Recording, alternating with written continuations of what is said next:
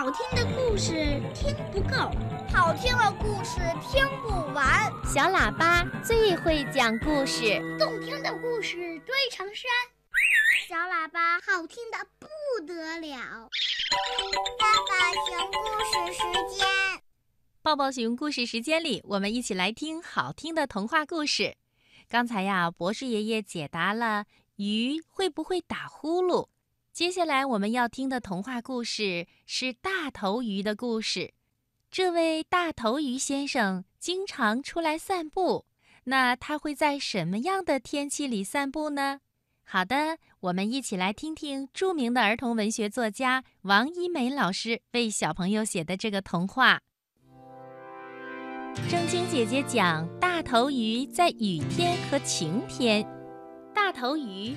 居住在河底一幢小小的房子里，水草缠绕着它的窗户。从卵石铺成的路上，大头鱼可以一直走到城市的喷泉下面，然后从喷泉里走出来，抖一抖身上的水珠，它就可以在街头散步了。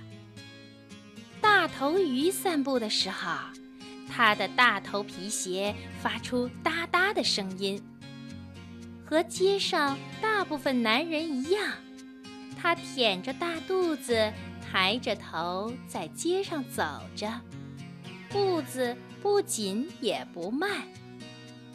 没有人发现一条鱼和他们一起走在大街上。可是。就在忽然之间，天上开始下雨。街上的男人们，有的用报纸遮住自己的光头，有的用公文包顶在头顶，还有的用衣领罩住头顶。大部分的人用双手抱住头，他们跑得飞快，抢着到屋檐下躲雨。只有大头鱼，它仍然腆着大肚子，抬着头，不紧也不慢地走在大街上。正晶姐姐知道，大头鱼喜欢雨天。大街上只有大头鱼走着，大家很快就发现，大头鱼的服装是鱼尾服，而且看起来。鱼尾服是不怕被雨淋的，啊，是鱼，他是鱼先生。大头鱼听见有人叫起来，是一个戴草帽的男人，他看上去也不怎么怕雨淋。大头鱼回头看的时候，吓了一大跳，他的身后有三只猫跟着。大头鱼逃回喷泉。从喷泉回到河底，他发誓，下次一定要带一把伞。当街上只有他的时候，伞可以遮住尾巴。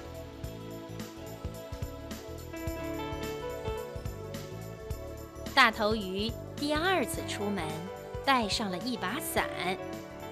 街上有很多老先生，他们撑着拐杖。步子不紧也不慢，大头鱼呢，也把伞当成拐杖撑着，步子不紧也不慢。没有人发现，一条鱼和他们一起走在大街上。太阳渐渐升起来，大家撑起了伞，只有大头鱼先生，他用伞遮住尾巴。啊，是鱼先生！大头鱼听见身后有人叫起来：“啊，又是那个戴着草帽的人。”他说：“遮住尾巴没用，我见过你，你的头特别大。”大头鱼回头一看，吓了一大跳，在他的身后有三只猫的影子。大头鱼逃回河底，发誓。再也不会在晴天和雨天上街了，他对自己说：“好在除了雨天和晴天，还有阴天。下雨的时候，大头鱼在河底睡大觉；出太阳的时候，大头鱼在河底悠闲地喝咖啡、看报纸。大头鱼想，世界上最安全的地方，大概就是河底了吧。而最最好玩的地方，大概就是大街上了。他盼望阴天赶快到来。听故事的小朋友，这回你可以告诉正晶姐姐，这位大头鱼先生到你是喜欢雨天还是喜欢晴天呢？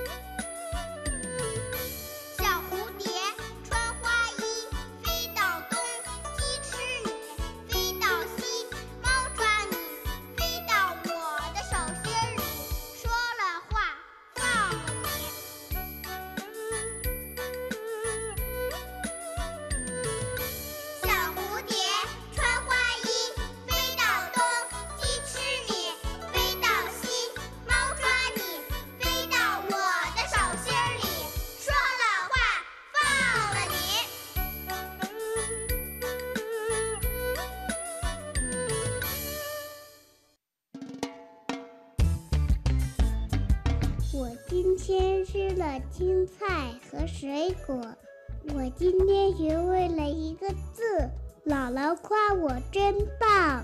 我今天在幼儿园给老师摆小雨凳了，老师夸我是小帮手。我在听小喇叭，你呢？亲爱的小朋友，这里正在播出的是中央人民广播电台中国之声的小喇叭节目。今晚在电波里陪伴小朋友、给你们讲故事的是正晶姐姐。最后啊，我们来听吕丽娜老师为小朋友们写的一个充满想象力的童话。在动物学校里，每个小动物它们的理想都是那么的神奇。小狼露露的理想呢？正晶姐姐给你讲小狼露露的惊奇饭店。小狐狸默默长大了，想当仙女，不是普通的仙女，而是坐在云彩上面，专门负责下雨的仙女。在平常的日子里嘛，下平常的雨。就是说，下那种灌溉花草树木、让万物生长的雨；而在特别的日子里呢，就下一些特别的雨。比方说，在浪漫的日子里就下花瓣雨，在甜蜜的日子里就下糖果雨，在值得庆祝的日子里就下气球雨。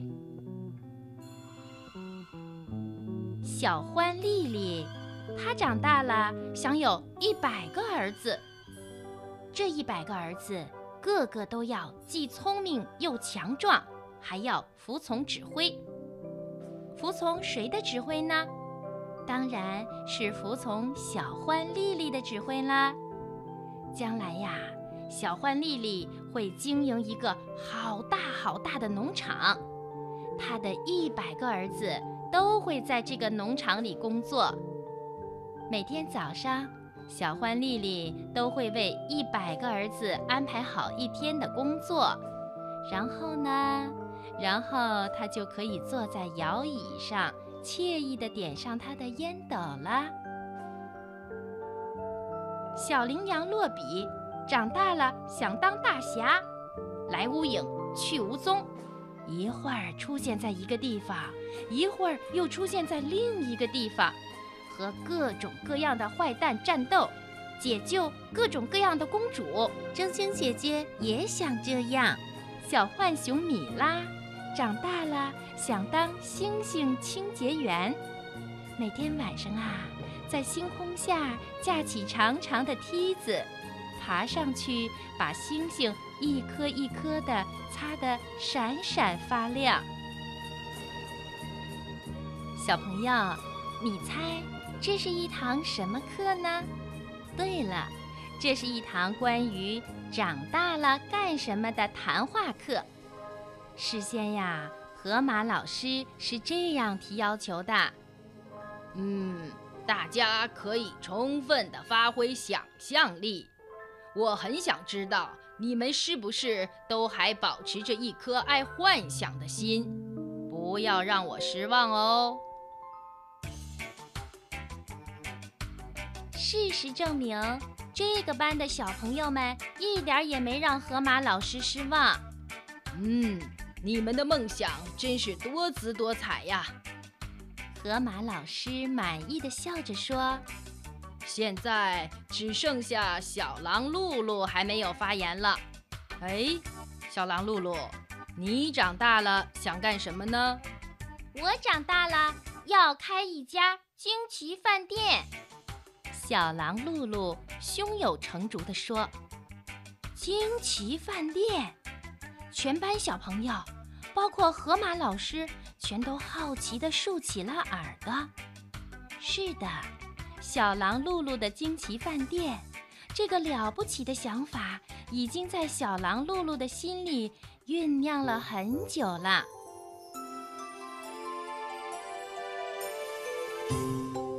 从外表看呢，那只是一家普通的饭店。比如说吧。你走进去买一个面包，小狼露露就会笑眯眯地递给你一个普通的白面包，看起来非常朴素，没有奶油，没有果酱，没有肉松，没有任何的花样。咬一口尝尝，味道也没有什么令人惊奇的地方，就是普通面包的味道。令人惊奇的是啊！发生在你把面包吃掉之后，你会发现自己变得非常的轻盈，轻轻的一跳就跳得老高老高，就好像穿上了隐形弹簧鞋一样。你会觉得，如果自己用尽全力纵身一跳，说不定可以像童话里的红母牛一样跳过月亮。同时呢，你的心情也会变得非常轻松、自由自在，所有的烦恼、沉重的念头都消失得无影无踪了。于是啊，你一定会对小狼露露的饭店刮目相看，你会再一次走进去，再买一点别的东西。那就买一杯果汁试试看吧。和先前的面包一样，小狼露露地上的果汁看起来也很普通，但是这果汁却有着神秘的力量。当你一口气把它喝光以后，心里马上会有种奇妙的热乎乎的感觉，觉得自己忽然充满了勇气。以前想做却不敢做的事，现在敢做了；以前藏在心里没有勇气说的话，现在敢说了。真的是令人惊奇呀！会让人变得轻盈的面包，会让人变得勇敢的果汁。现在你明白这家饭店为什么会叫惊奇饭店了吧？不过。小狼露露究竟是怎样做到的呢？你一定会忍不住好奇心，跑去找小狼露露问个究竟的。小狼露露啊，会笑眯眯地告诉你说：“很简单呀，面包会让人变得轻盈，是因为在面粉里揉进了云彩；果汁会让人变得勇敢。”因为在果汁里加入了融化的闪电，哇！我们这里的每一样东西都包含着惊奇。小狼露露会热心地向你一一介绍。比方说，这个水煮蛋看上去没有什么特别，但其实是一个好运蛋。如果你吃掉它，一整天都会有好运气。还有这个苹果派，谁要是吃掉它，就会在夜晚闪闪发光，好像披上了月光做成的衣裳。小狼露露说呀说呀，放学的铃声响起来了。河马老师只好打断小狼露露的产品介绍。河马老师说：“嗯，你讲得很精彩，小狼露露，下次找机会再听你介绍你的惊奇饭店。我很高兴你是一个爱幻想的小狼，希望你还有你们大家。”河马老师转向全班的同学说：“嗯。”你们大家都能保持一颗爱幻想的心。小狼露露高兴得脸红红的，比考试得了第一名还要高兴呢。不过这会儿啊，他的肚子已经饿得咕咕响了。于是他飞奔着跑出校门，赶去狼妈妈的饭店吃饭了。狼妈妈的饭店一年四季准时开饭，虽然这里的食物没有包含着任何惊奇，但是却包含着一只爱幻想的小狼所需要的全部营养。正晶姐姐好羡慕小狼露露。听故事的小朋友，你也想去这家饭店品尝一下吗？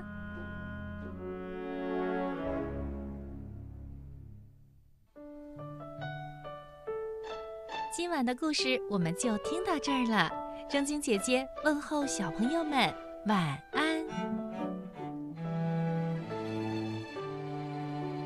满天都是小星星，闪闪放光